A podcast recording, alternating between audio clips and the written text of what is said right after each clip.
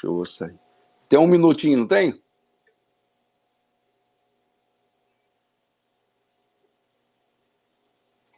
Boa noite, boa noite a todos.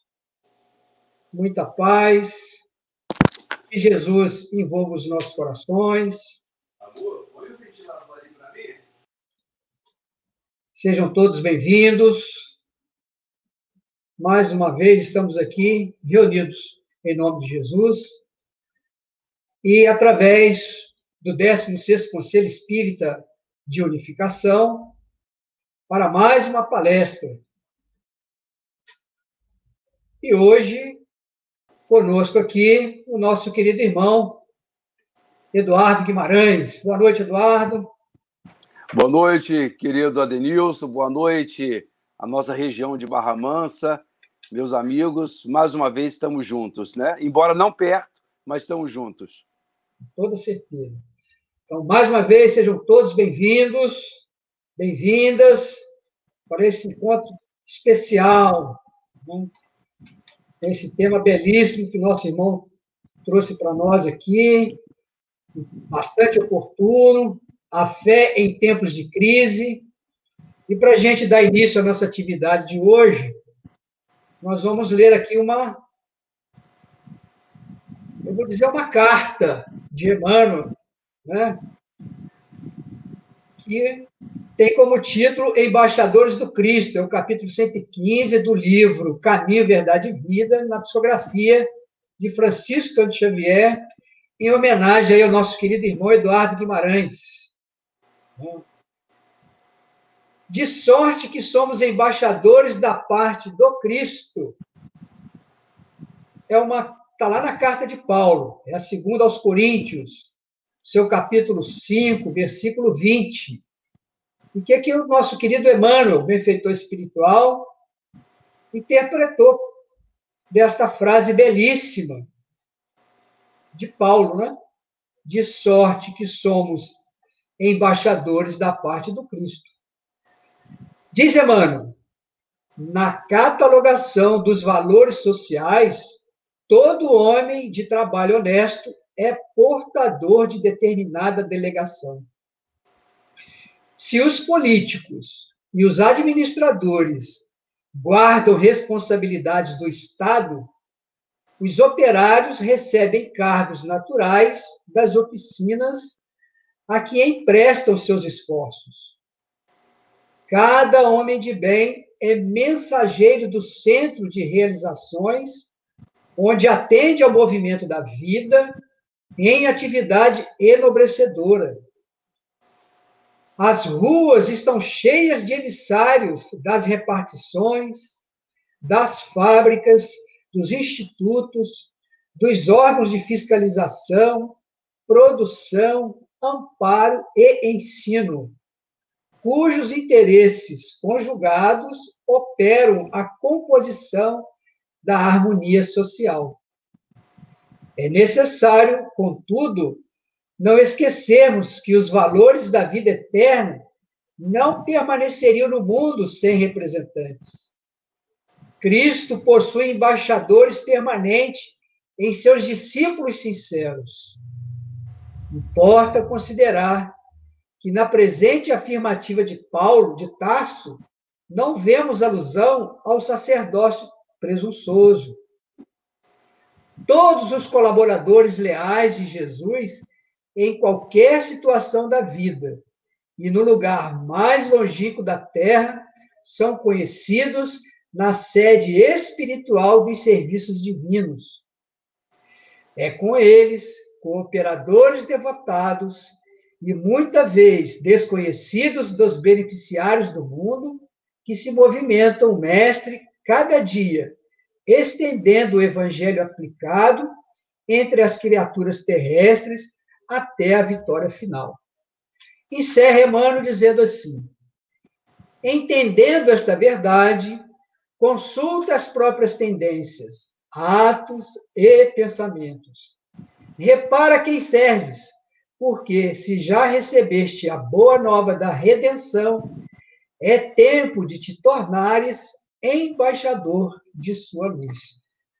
belíssima página, que eu tenho certeza que depois o Eduardo vai trazer bons comentários para nós também dessa página.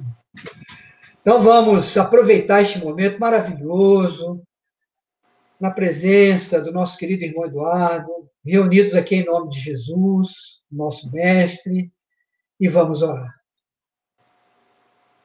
Deus, Pai de amor e de infinita misericórdia. Querido Jesus, nosso bom e amado Mestre, nosso guia, o nosso modelo, o amigo incondicional das nossas vidas. Aos benfeitores espirituais que coordenam, que orientam o nosso movimento espírita, não somente aqui da nossa querida Barra Mansa, mas de toda a nossa região.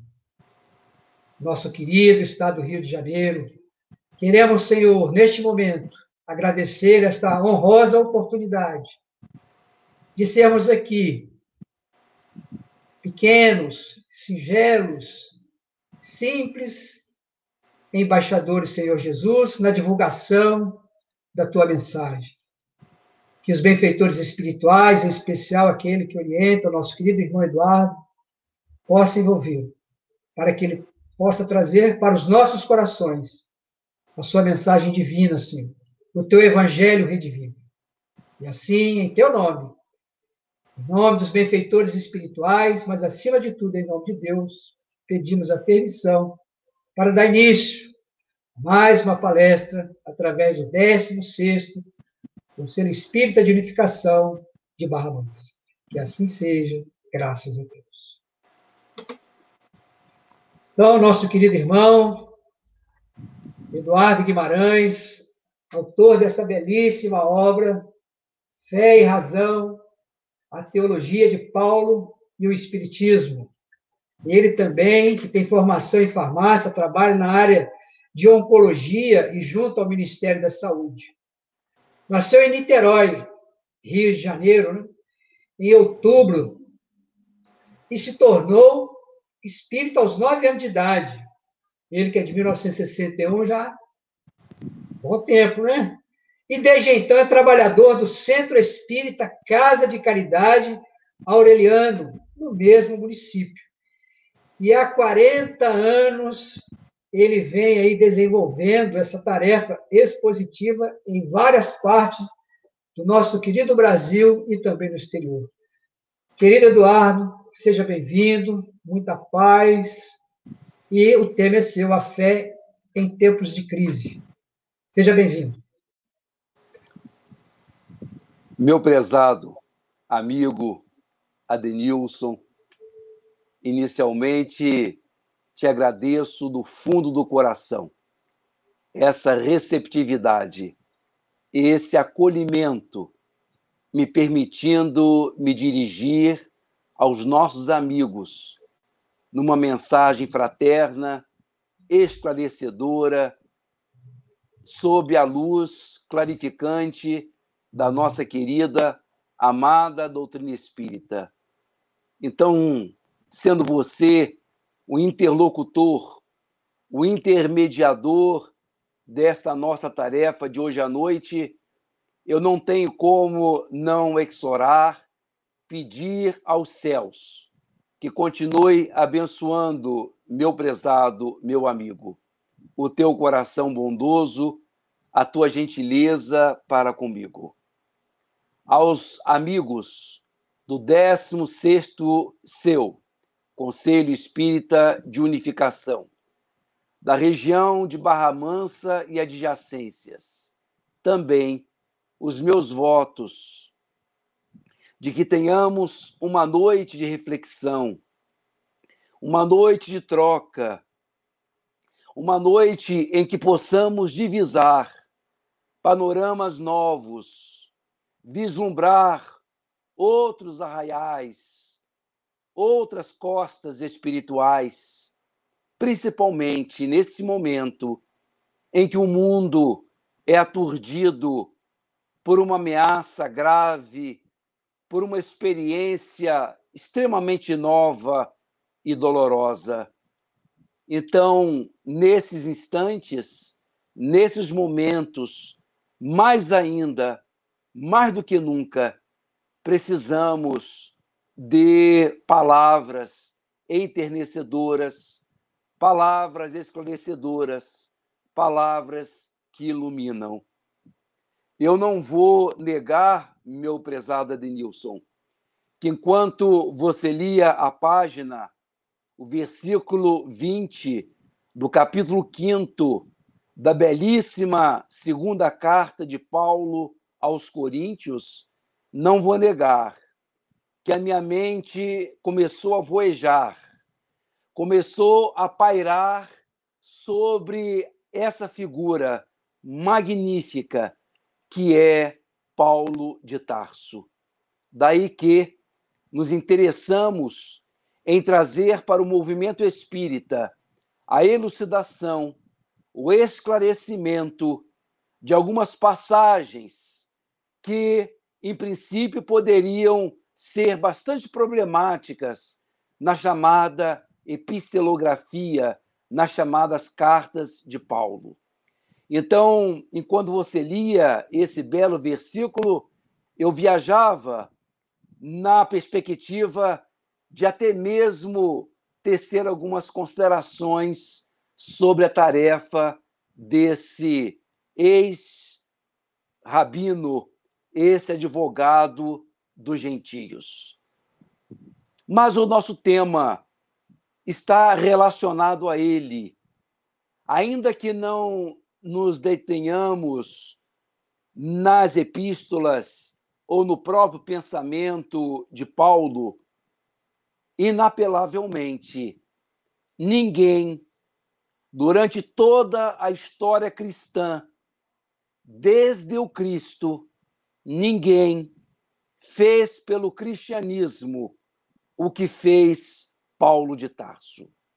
Diríamos mais, se nós hoje conhecemos Jesus, se as palavras, os ensinamentos, a figura lunimífera de Jesus conseguiu sair daqueles arranhais, daquela região de aldeia da Palestina e vazou para o mundo, propagou-se pelo mundo nós devemos isso quase que exclusivamente ao doutor de Tarso. Se não fosse Paulo, nós não conheceríamos Jesus. Se não fosse Paulo, nós não estaríamos hoje aqui, nesse 5 de dezembro de 2020, tecendo considerações em torno da fé cristã. Então, mais ele do que qualquer outro foi responsável, em decorrência pela própria codificação espírita, que é, em essência, a última, o evangelho redivivo. Então, eu não vou negar, meu amigo, o desejo, a vontade de avançar nessas paragens lembrando de Paulo, quando estabeleceu a, o diapasão da fé em relação às obras, mostrando que a fé ela é soberana, ela é dinâmica. E aí a questão da fé e das obras é matéria do livro que você apontou, e de modo que não vamos nessa direção. Vamos tangenciar, por assim dizer, o pensamento de Paulo, já que estaremos falando de fé, mas vamos seguir um roteiro que nós elaboramos, pensamos para a discussão da noite de hoje. E assim, amigos, ouvintes, os que estejam nos seguindo nesse momento, eu abro esses comentários com um soneto cujo autor é desconhecido, mas que é de profunda beleza, de profunda grandeza, e serve então para a introdução da nossa fala da noite de hoje. Se vida é ter a gente, a alma retida no cárcere do corpo, de tal sorte que ela, a seu turno, se torne vencida, então vida não é vida, é morte. Se morte é libertar-se a alma do forte grilhão da carne, alando-se em seguida para o alto céu, num rato transporte, então, morte não é morte, é vida. Se vida é a terça escravidão que humilha, é alma presa sendo aquela trilha, e morte, a mutação de sua sorte, e a volta sua livre à luz perdida, porque esse apego que se tem à vida, porque esse medo que se tem da morte. São essas esses versos que iniciam as nossas conjecturas na noite de hoje, meus amigos, principalmente, como já me referi, nesse instante em que o ano de 2020, para muitos de nós, se afigura num ano perdido. Um ano em que a nossa rotina foi totalmente modificada. Um ano em que recebemos, em maior ou menor grau, uma mensagem de dor, uma experiência dolorosa. Neste ano em que a Covid-19 se alastrou pelo mundo, nós estivemos e estamos ainda nesse tempo, nesses meses, expostos a uma experiência agudíssima de vida. Estamos sendo expostos a uma situação que é extremamente reveladora na medida que estamos sendo afrontados a despeito de toda a nossa cultura, de toda a nossa ciência, de toda a nossa capacidade de realização material, eis que estamos nós afrontados por um microorganismo, por uma estrutura extremamente simples. Basta dizer-lhes que uma bactéria, que já é um ser unicelular, extremamente rudimentar, basta dizer-lhes que o vírus está há anos-luz abaixo em termos progressivos, em termos de complexidade em relação a uma bactéria.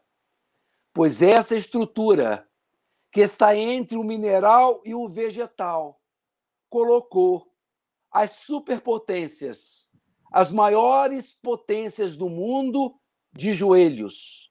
E a nós outros, seres humanos, nós também por conta disso, estamos sendo afrontados por uma experiência trazida por um ser aparentemente tão insignificante quanto este.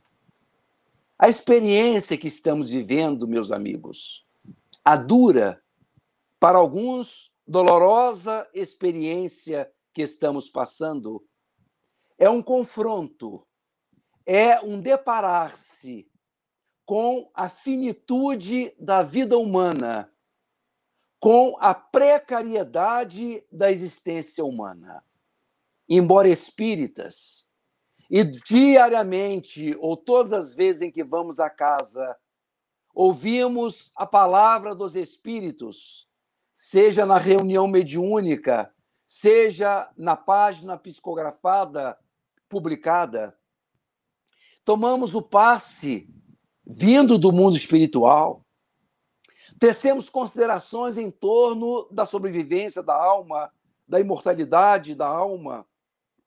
Entretanto, ainda possuímos, principalmente quando a existência vai muito boa, quando temos boa saúde, não temos graves, sérios problemas financeiros, quando a vida flui de maneira prazerosa, calma, serena, é muito comum que o espírito adormeça e que nós, que estamos gostando tanto da experiência física, achamos que ela vai ser para sempre, que ela vai encerrar em si mesma um objetivo da própria existência. Dificilmente, quando as coisas vão muito bem, nós acendemos a luz da espiritualidade e a vida vai sendo tão boa, tão aprazível, tão aconchegante, que vamos nos desapercebendo de que estamos aqui por enquanto, estamos de passagem. Eu costumo dizer que no verso da nossa certidão de nascimento está o atestado de óbito, porque mais cedo ou mais tarde, quase sempre mais cedo do que nós desejaríamos, nós partiremos deste mundo, levando os recursos, os tesouros, em maior ou menor quantidade que tivermos alcançado, amealhado, reunido neste mundo. Mas essa percepção de precariedade da vida, essa possibilidade de deixar de ser, de deixar de existir, deixar de habitar esse mundo, fica extremamente difusa, diluída, apagada, quando as circunstâncias são muito favoráveis. E eis que nos aparece uma estrutura, um vírus, uma estrutura tão rudimentar que nem mesmo possui o potencial de fatalidade, de mortalidade, como o vírus, por exemplo, do ebola, não tem a virulência de uma doença como a, a, a gripe espanhola, porém, ainda que com um percentual relativamente pequeno ou diminuto principalmente quando temos os recursos medicamentosos ao nosso favor, ainda assim, essa faixa de 2 a 5% de mortalidade, que varia, de novo, segundo as condições sanitárias, segundo os recursos de saúde que a cidade, que a pessoa disponha, ela será um pouco maior. Se esses recursos forem precários, ela será menor ainda de 2%, ou seja, em cada 100 pessoas, somente teriam ou terão dois uh, destinos, desfechos fatais. Mas a depender da, das circunstâncias, do aparato médico, das condições de saúde, esse valor cai ainda para menos, menos de 2%. Ainda assim, esse vírus veio nos lembrar que podemos partir desse mundo antes, muito antes do que nós gostaríamos. A rigor, não há nenhuma certeza, ainda que quando mais jovens, se uma vez contaminados, como reagirá o nosso organismo a esse invasor? Esse vírus tem uma ação diríamos, sistêmica, ou seja, ele abala, ele afeta todo o sistema do corpo, todos os órgãos e tecidos, se concentrando mais numa ou noutra área, não só a área respiratória. De modo que, embora os mais velhos, os mais idosos, os que já passaram dos 50, 60, sejam mais vulneráveis, a experiência, os dados estatísticos vêm nos mostrar que até mesmo jovens, pessoas saudáveis, a partir da maneira como o organismo reage, poderá ter um desfecho infeliz. O sistema imunológico pode reagir de uma maneira tão abrupta, tão medonha, tão intensa, que acaba os nossos mecanismos de defesa trabalhando para um um, uma piora para uma, uma situação de depauperamento físico, de chegando inclusive à própria morte. Por isso, exatamente por isso, nós temos de tomar os nossos cuidados. Temos de nos precaver porque a rigor não sabemos como nosso organismo vai reagir.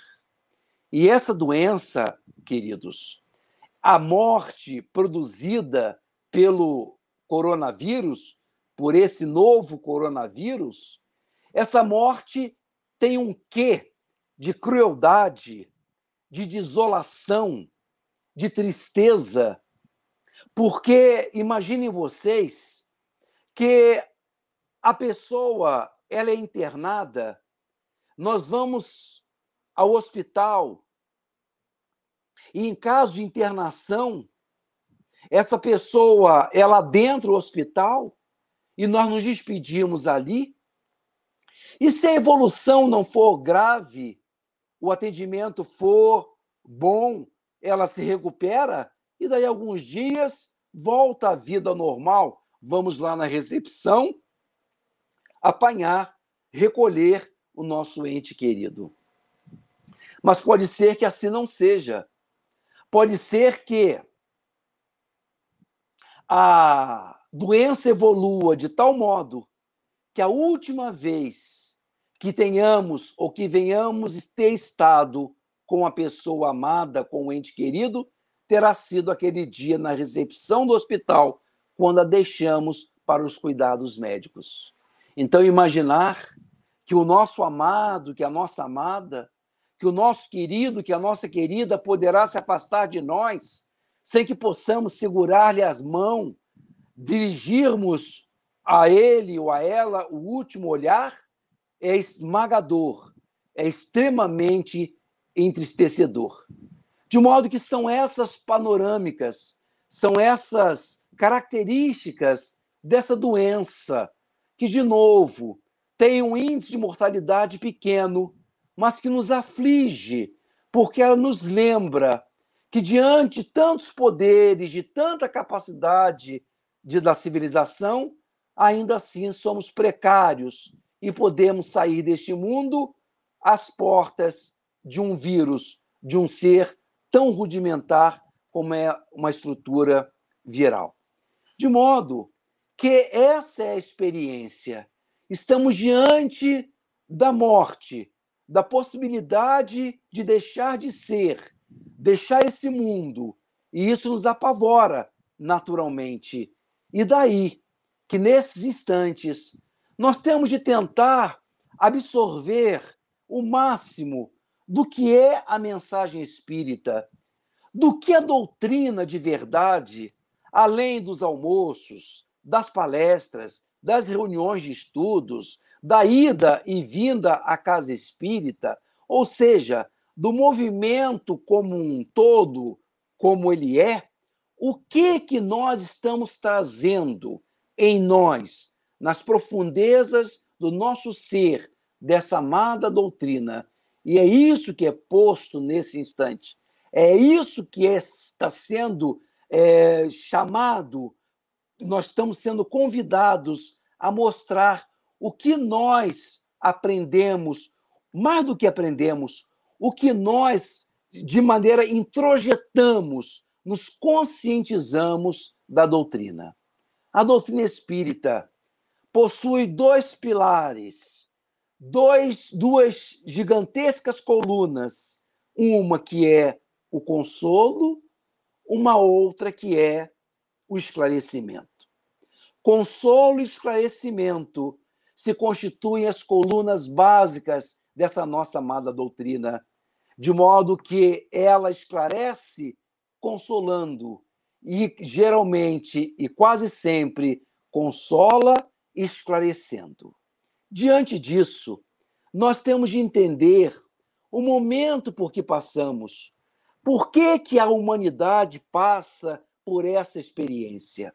Temos recebido pelas redes sociais diversas interpretações, diversas insinuações, como se esse momento fosse um processo, um momento de, de, de, de resgate da humanidade, quando alguns sustentam que estamos resgatando erros passados. E aí acontece uma movimentação, os amigos devem ter recebido também, uh, convites para que realizássemos preces conjuntas, né? lembrando as novenas católicas, em que os irmãos se reúnem a um determinado horário, a um determinado dia, para expurgar, para é, é, desfazer esse mal que está sobre a nossa humanidade. A oração, sim, sempre, meus amigos. Quando Jesus estava no Getsemane e se afastou para suas preces, na sua entrega, no seu testemunho último a Deus, pediu que João e Pedro estivessem, ficassem um pouco antes orando, enquanto o Cristo fazia suas preces a Deus, sabendo que nas próximas horas viria aquela sexta-feira terrível. Jesus, ao voltar, encontrou os dois dormindo, sem se aterem ao compromisso da oração. É quando então ele diz: orai e vigiai. Orai e vigiai. Vocês não conseguiram ficar nem por alguns poucos instantes orando comigo. Orai e vigiai, porque nunca saberemos a hora em que as coisas vão se dar. Então, a oração é sempre a nossa companheira, será sempre o nosso porto seguro quando colocamos o nosso coração nas mãos do Divino Mestre no nosso, do nosso Senhor Jesus Cristo. Mas, meus amigos, a oração, ela é uma entrega, ela é uma aposta de fé, ela não é uma finalidade em si, como se ela tivesse o objetivo uh, utilitário de realizar uma proeza, uma ação. A prece, o recolhimento, a oração, gera na criatura uma capacidade de resistência, de força, usando uma palavra que está muito comum nos nossos dias, resiliência, quer dizer, capacidade de resistir, seja lá o que vier. A oração mantém o nosso coração ligado ao Altíssimo, de modo a que, nessa sintonia, nós mantemos a nossa força sem saber qual é o testemunho? Qual será a experiência pela qual venhamos passar? É natural que as pessoas atemorizadas orem para que o mal se dilua, para que essa situação se resolva imediatamente. Mas ficamos pensando que se é realmente através, geralmente, da dor, embora não seja exclusivo dela. Mas geralmente, se é através da aflição, da dor, da angústia, da doença, do medo, que nós fazemos essas aproximações com a vida maior? Como é que, quando ela surge, nós nos respaldamos, ou pensamos, ou tentamos respaldar na oração para afastar, para diluir, para expurgar essa experiência que nos foi dada a nós por Deus. Às vezes, a oração ela funciona para nós como se fosse assim um antídoto, como se fosse algo que tivesse uma finalidade, um objetivo, um utilitarismo que não confere com a fé. A fé deve estar conosco de maneira incondicional e não em função de, de, de situações somente favoráveis. Então, nós recebemos pelas redes sociais convites para orar em determinado horário, determinado dia, para afastar esses males, esse mal da terra, quando às vezes é Ele quem nos traz o aprendizado de natureza espiritual. É o que nos diz o codificador na questão 737 do Livro dos Espíritos, quando aborda de maneira extraordinária a existência dos chamados flagelos destruidores, como são os terremotos, as hecatombes, os tsunamis, os vulcões e as pandemias. Na questão de número, portanto, 737, aliás, o, o tópico vai da 737 a 741. Na 737, iluminadamente, Kardec pergunta aos espíritos: com que fim? Com que fim fere Deus a humanidade com os flagelos destruidores? Ou seja, qual é o plano de Deus? Qual é o objetivo de Deus em ferir a humanidade com esses flagelos destruidores? E as entidades, meus amigos, não respondem que é para a humanidade resgatar seus erros, suas faltas cometidas.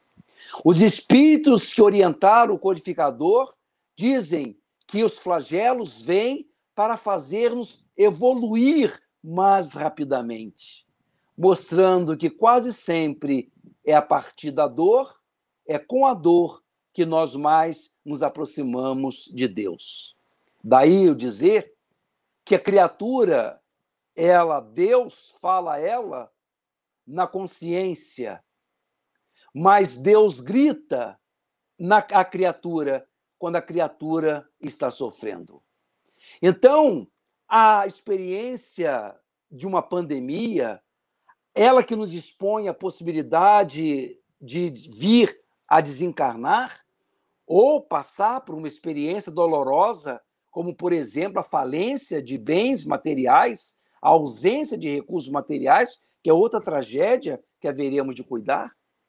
Todas essas coisas são horrorosas, são medonhas, são extremamente tristes, mas elas devem ser encaradas, enfrentadas com fé, com oração, com firmeza de alma, e não procurando ou tentando fugir é como se a criatura dissesse: bom, já que não tem vacina, já que não tem outro, rece... outro meio, vamos orar, vamos rezar para isso tudo acabar. Eu gostaria muito de saber se, quando finalmente, se Deus quiser, vier a vacina, se nós vamos ter esse mesmo apreço, vamos manter a vigilância na oração, como, como temos feito. Então, a oração, ela tem a finalidade de manter-nos conectados com Deus. Eu costumo dizer que a fé, a fé em dias atuais, né, utilizando uma metáfora da nossa realidade atual, como agora, por exemplo, em que estamos nos falando, eu estou aqui na minha casa usando de uma rede de Wi-Fi para fazer essa conexão, essa transmissão é, por rede de internet para com os amigos. Isso porque eu, eu estou conectado com uma rede, né? Ela me permite essa conexão com os amigos. Pois bem, a fé é esse Wi-Fi divino. É o Wi-Fi que nos permite a conexão com Deus, de modo que diante da ameaça de morte ou de qualquer desventura, nós possamos orar do fundo do coração e dizer a Deus que Ele esteja conosco, no nosso coração, para que suportemos, seja qual seja a nossa experiência. De modo que a oração tem essa finalidade, dessa conexão, dessa sintonia com o Altíssimo. Em 1 de novembro de 1755, dia de Senhor de todos os santos, dia de todos os santos, eis que em Portugal, em Lisboa, as igrejas estavam abarrotadas, porque a Igreja Católica, portanto, dominante à época, fazia lotar as igrejas, porque era véspera de finados, dia de todos os santos. De modo que toda a congregação católica lotava as igrejas em preces fervorosas, em preces sentidas a Deus. E é nesse exato instante que estoura um dos maiores terremotos de todos os tempos. Um terremoto que arrasou a cidade de Lisboa, com repercussão inclusive na Espanha. Milhares de pessoas morreram. Milhares de pessoas sucumbiram sob os escombros das igrejas, exatamente no horário, no momento em que oravam a Deus. O que levou Voltaire, que a essa época o grande filósofo, enciclopedista francês, que já vinha em turras e discussões com a igreja, levou ele a zombar, escarnecer, dizendo que não conseguia entender como é que Deus, exatamente no momento, na hora em que os seus fiéis mais oravam, determinou a vinda de um flagelo, de um terremoto, matando tanta gente daquela maneira.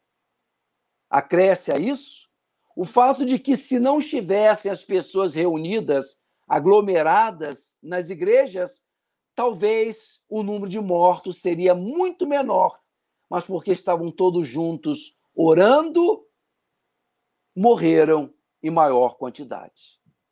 Ora, a argumentação de Voltaire serve para nós. E para aqueles que acham que a prece tem essa finalidade objetiva, utilitária, de fim, de finalidade em si, essa pessoa se conturba. Porque ela vai dizer: Mas, Senhor, eles estavam orando. E como é que o Senhor mandou uma, um mal, um flagelo dessa natureza? Porque, meus amigos, já dizia o salmista, estranhos são os caminhos de Deus. E a doutrina espírita nos revela que, às vezes, a valorização demasiada que nós fazemos da experiência física é por si um mal. E esses flagelos, essas coisas que vêm tisnar, bulir com a nossa tranquilidade, com a nossa pretensa superioridade, com a nossa arrogância humana, que acha que resolve tudo, seja através da ciência, seja através da oração?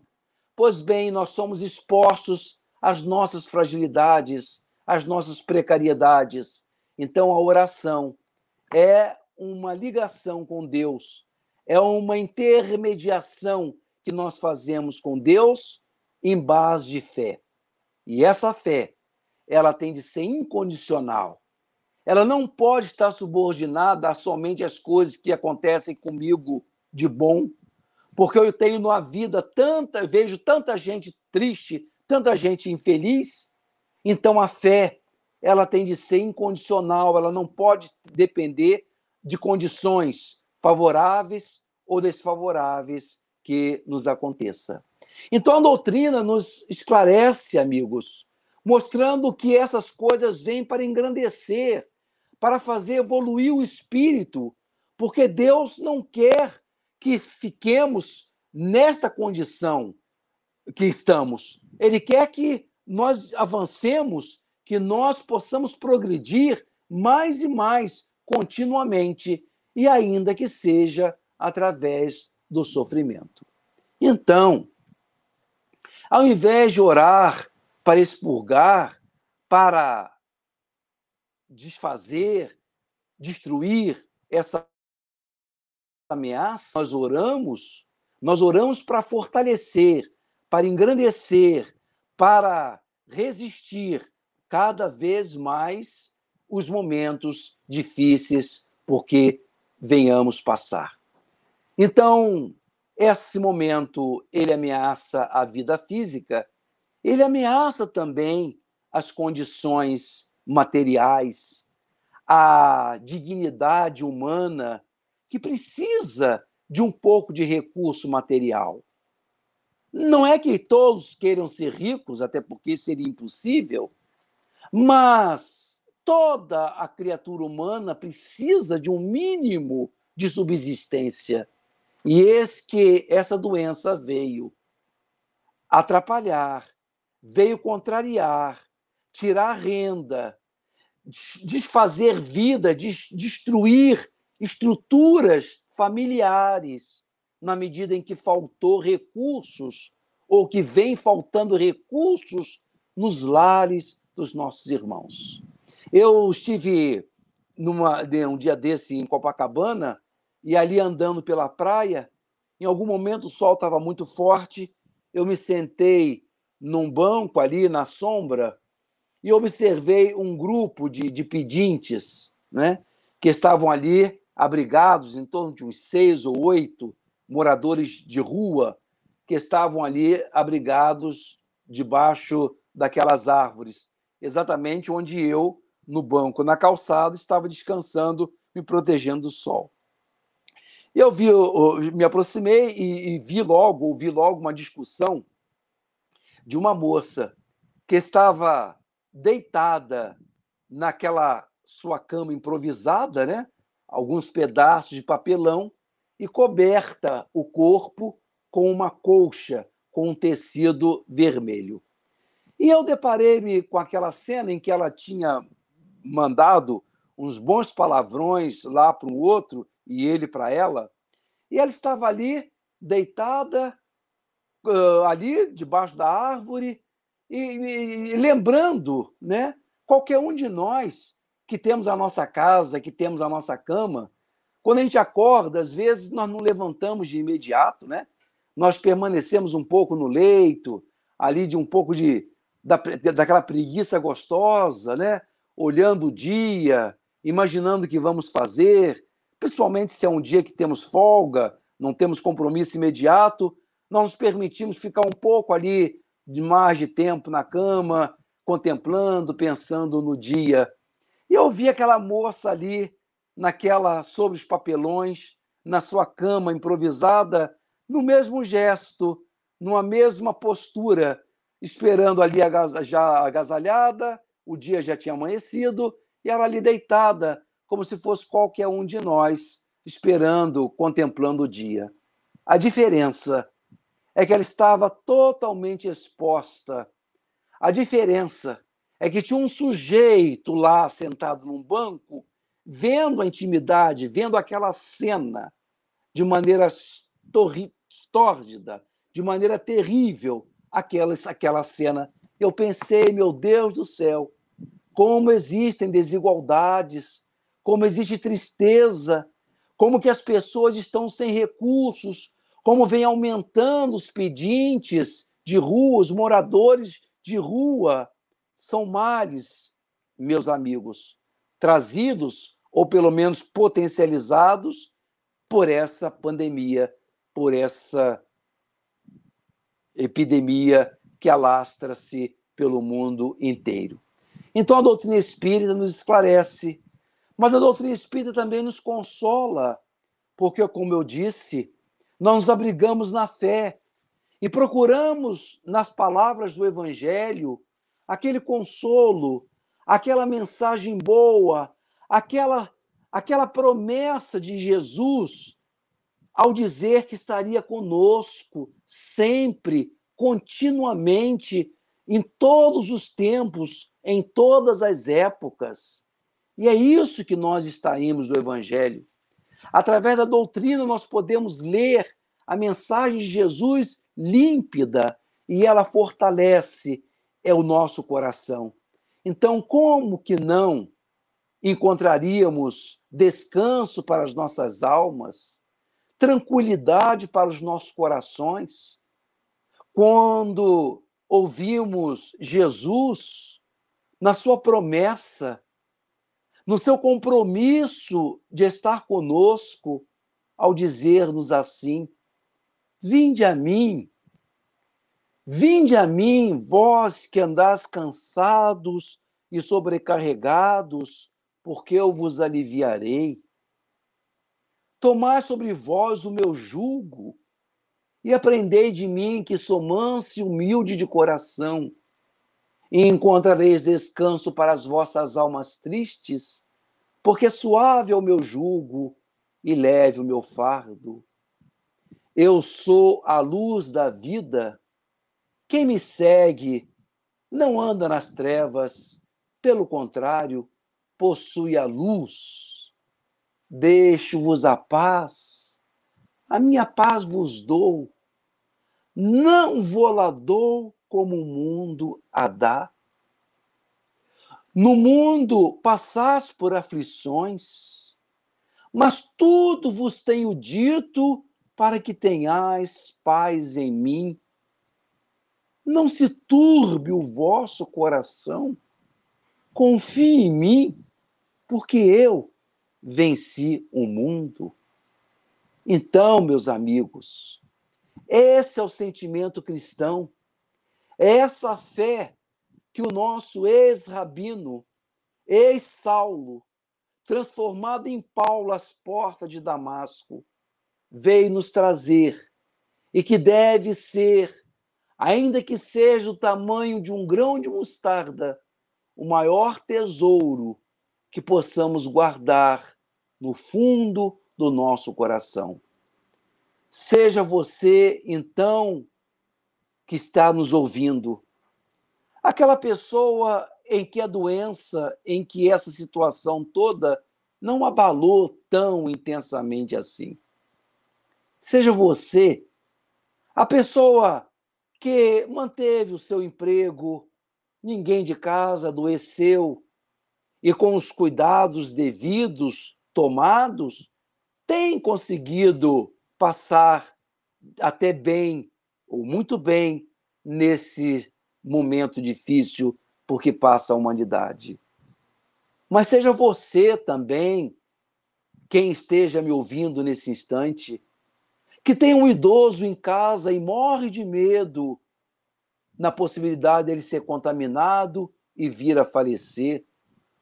Seja você cujo emprego está complicado, está periclitante, está frágil, ou mesmo você que o tenha perdido, você que tenha, nesse instante, procurado essa palestra, exatamente porque ao longo desses meses, alguém amado, alguém querido, um ente querido, partiu desse mundo pelos braços desta pandemia. Enfim, para todos nós, o Evangelho do nosso Senhor é a mensagem do momento, é a mensagem de esperança, é a mensagem de fortaleza para um instante difícil. E eu desejo imensamente, meus amigos, assim como eu estou falando para vocês, sou eu a primeira pessoa que ouve minha voz. Então eu sou eu mesmo aquele que mais é beneficiado com tudo isso que estou falando para vocês que eu possa cada vez mais me conscientizar, cada vez mais me dar conta de que o momento é grave, mas é nesse momento, nesses instantes, que a alma tem a condição de mostrar a sua grandeza, a sua fidelidade, o seu amor para com Deus. Aqueles que se afastaram dos seus amados na recepção do hospital, aqueles que a última vez que viram o ente querido foi através de um telogo de longe, enquanto ele foi conduzido para a intimidade do hospital e de lá não saiu, para esta alma que chora a ausência, a falta, a saudade, doente amado, eu lembro a você, irmão e irmã, que a morte só arrebata o corpo. A alma, como nos diz a nossa amada doutrina, permanece viva. E este querido ou querida, que você não mais vê, porque está invisível, ele não desapareceu, ele está invisível. Que este coração amigo do qual você se afastou em função dessa doença ou de outra doença qualquer, porque as pessoas continuaram adoecendo por outros motivos, por outras causas e morrendo ao longo deste ano. Para você que sente a falta desse coração que esteve ao lado teu durante tanto tempo, não duvide nunca que ele ou ela estão vivos, de que estão na outra dimensão, esperando por nós, que haveremos de partir também mais cedo ou mais tarde. Então, eu aqui me despeço de vocês, lembrando os valorosos, profundos, belíssimos versos de Alda Pereira Pinto no seu poema A Prece, que é sem dúvida um atestado de fé, uma aposta de fé, uma convicção de sobrevivência de imortalidade. Então, imagina que seu ente querido está do seu lado, talvez sentado no seu sofá, tentando falar no seu ouvido essas palavras de vida eterna. Eu nunca serei pó, porque sou alma. Sou espírito e em pó não me farei. Morrerá o meu corpo e pouco importa. Que vire pó a minha carne morta, se desta carne livre eu volarei. Eu nunca serei pó, porque sou alma a carne é roupa. Indumentária, penso que Deus veste qualquer ser etéreo. Só para realizar o seu mistério, quantas estranhas realizações terrenas. Eu nunca serei pó, porque sou alma. A, a carne é roupa. Indumentária, penso que Deus veste qualquer ser etéreo, só para realizar o seu mistério, quantas estranhas realizações terrenas. Eu nunca serei pó, porque sou alma. A alma é luz, seja luz negra ou dourada. E a luz não se rebaixa às sepulturas, podendo ter seu brilho lá nas alturas, ou mesmo lá no caos, abandonada. Eu nunca serei pó, porque sou alma Sou poesia, amor, adoro a vida. E brilharei na música e no verso, entre estrelas claras do universo, quando da carne me encontrar despida. Fiquem em paz, meus amigos. Fiquem bem. Fiquem na companhia de Jesus, hoje e sempre.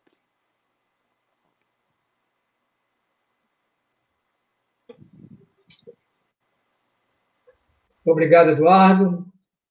Eu que agradeço.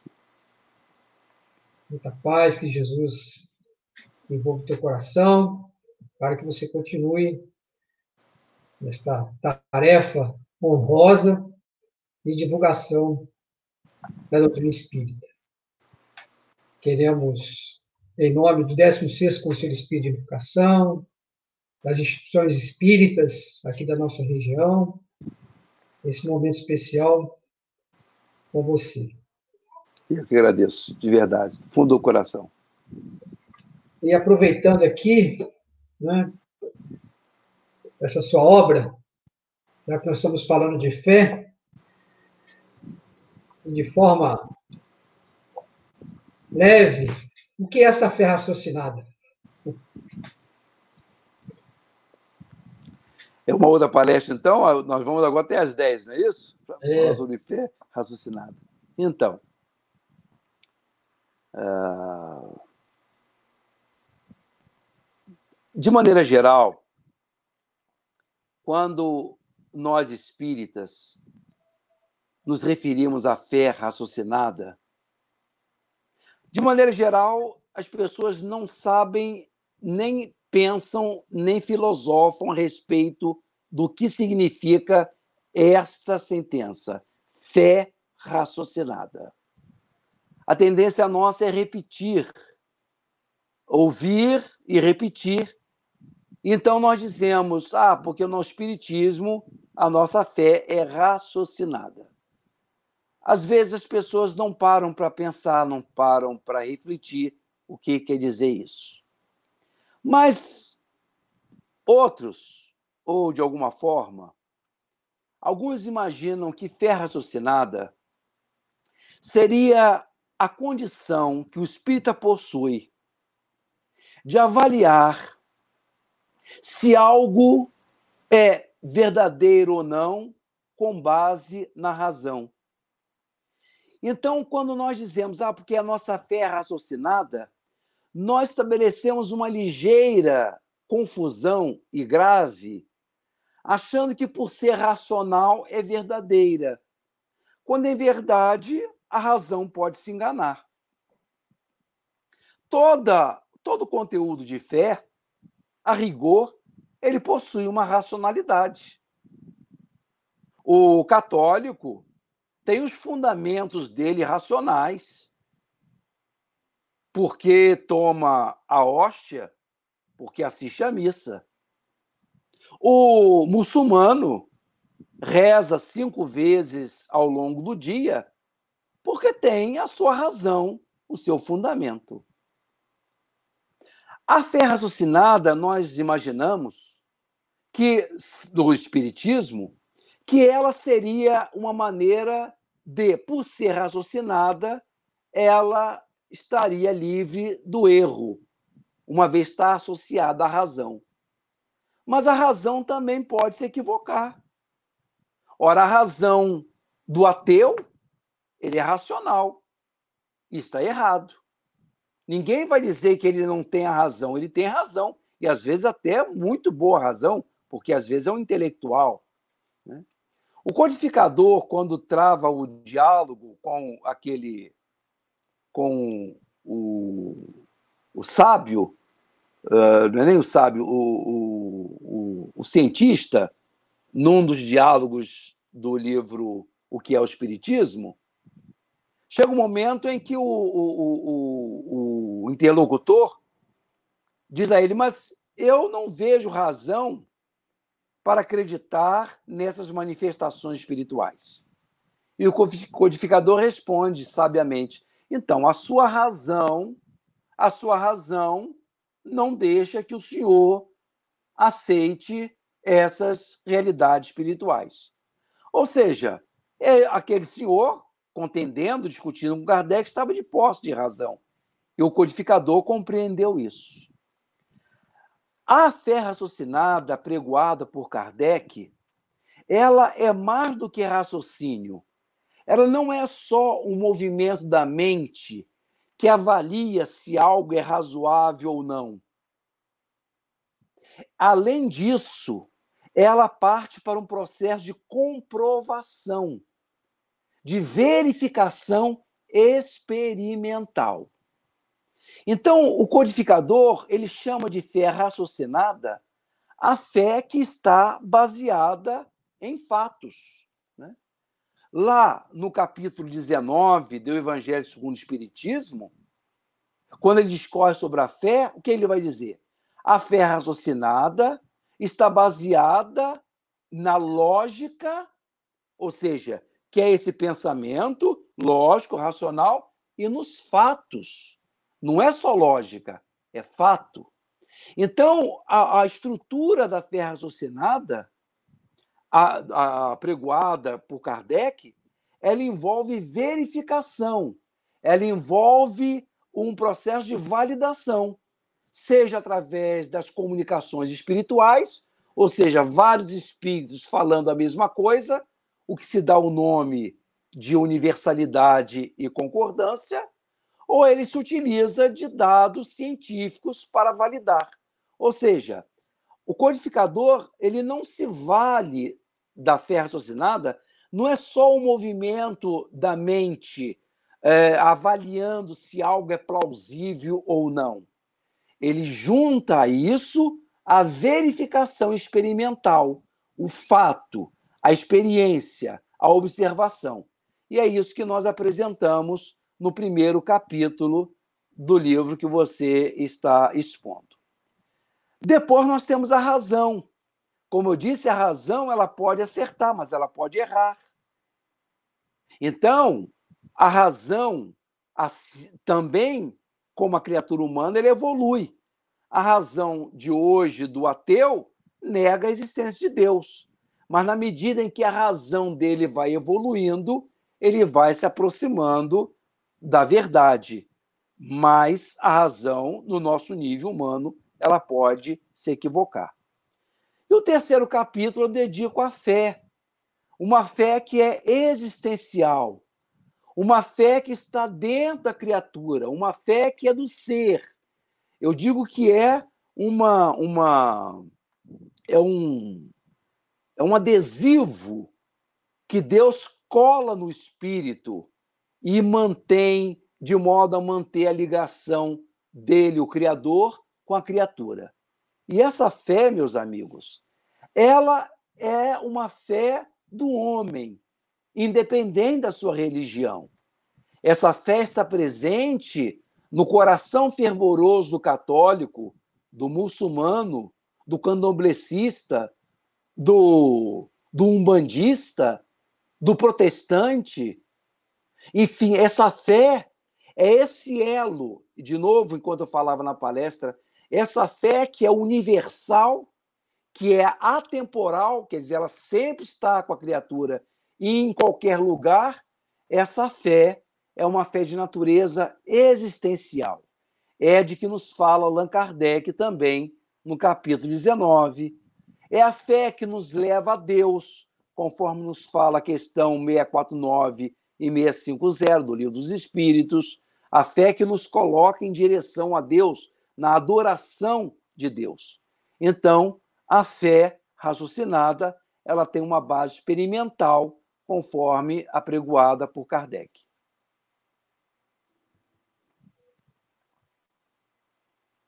Que maravilha! Que maravilha. Obrigado, Eduardo. Gostei muito também quando você falou da. Né, fazendo aquele link, né? Da, dessa conexão através das redes, do Wi-Fi, essa conexão com Deus, né? Então, nossa, isso eu vou guardar mesmo, né, com relação a Wi-Fi, né? Isso, é verdade. Muito interessante.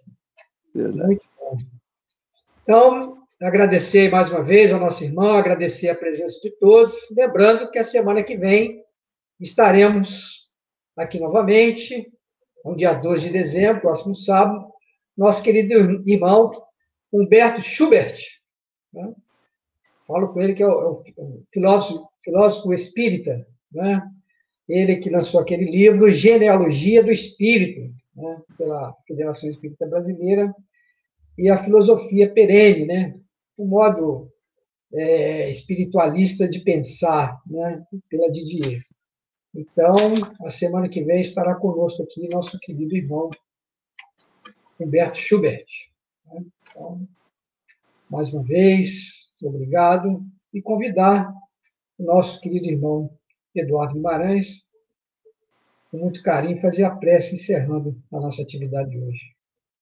Tá bom.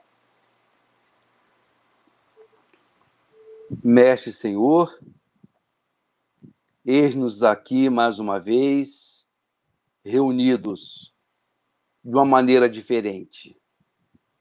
Não estamos no mesmo ambiente. Está cada um em seu lar, em cidades diferentes. Mas isso não impede, divino, de estarmos unidos. E como o Senhor bem disse, quando dois ou mais se reunissem, o Senhor estaria presente. É assim que te sentimos, Jesus. Nesse momento em nossas vidas, nesse momento doloroso porque passa a humanidade. Mais do que nunca, Senhor, temos necessidade de colocar o nosso coração nas Suas mãos, deixar que o Senhor vele e o proteja contra o desespero, contra a depressão, contra a extrema tristeza que salvaguardado por ti, Senhor, possa nosso coração perceber beleza, ou quando não, esperança nos dias melhores que estão por vir. Se conosco, Jesus, Filho do, do Altíssimo. Se conosco, nosso Senhor, nosso irmão maior, hoje e sempre, que assim seja.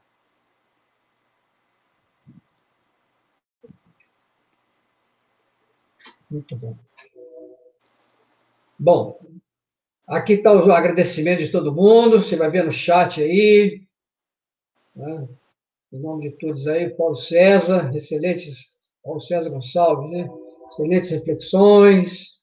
Kátia Castro, a Melinha, a Ivete, a Regina Célia, todo mundo aí agradecendo a esse momento, a Zumira, da Cruzados Militares Espírita, nosso irmão José Jorge, né, lá daquela região lá, Miguel Pereira, chegando Três Rios ali, né, Werneck, como ele diz lá, aquela região. E que maravilha, muita gente aqui agradecendo. Eduardo, obrigado, meu irmão. Tá bom, querido. Obrigado, querido. Fé com Deus. Estamos juntos. Eu também.